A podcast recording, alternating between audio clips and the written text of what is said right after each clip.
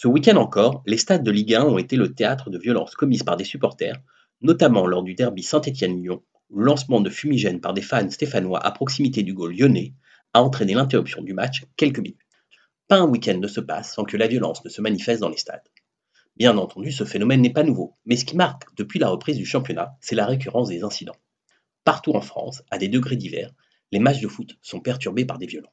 À dire vrai, ce n'est pas très surprenant. La violence des rapports sociaux, la gilet jaunisation du débat public, n'a aucune raison de ne pas frapper le sport en général et le football en particulier.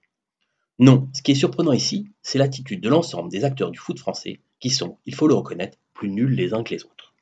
Les présidents de clubs disent qu'ils n'y sont pour rien, que l'État doit intervenir, que la justice fait mal son travail, que les stadiers ne sont pas assez formés.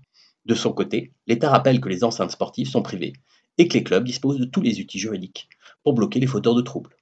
La Ligue de football professionnel, enfin, brille par son silence et adresse des sanctions fluctuantes aux clubs dont les supporters sont violents.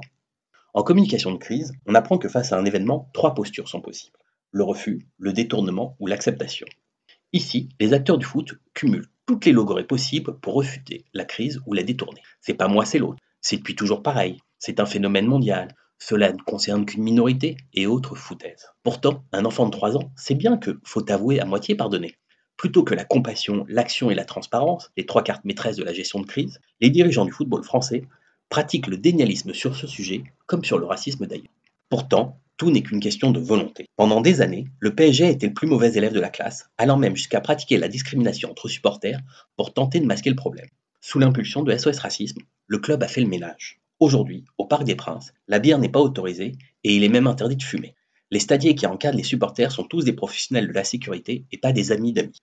Et il n'y a aucun incident impliquant le PSG depuis le début du championnat.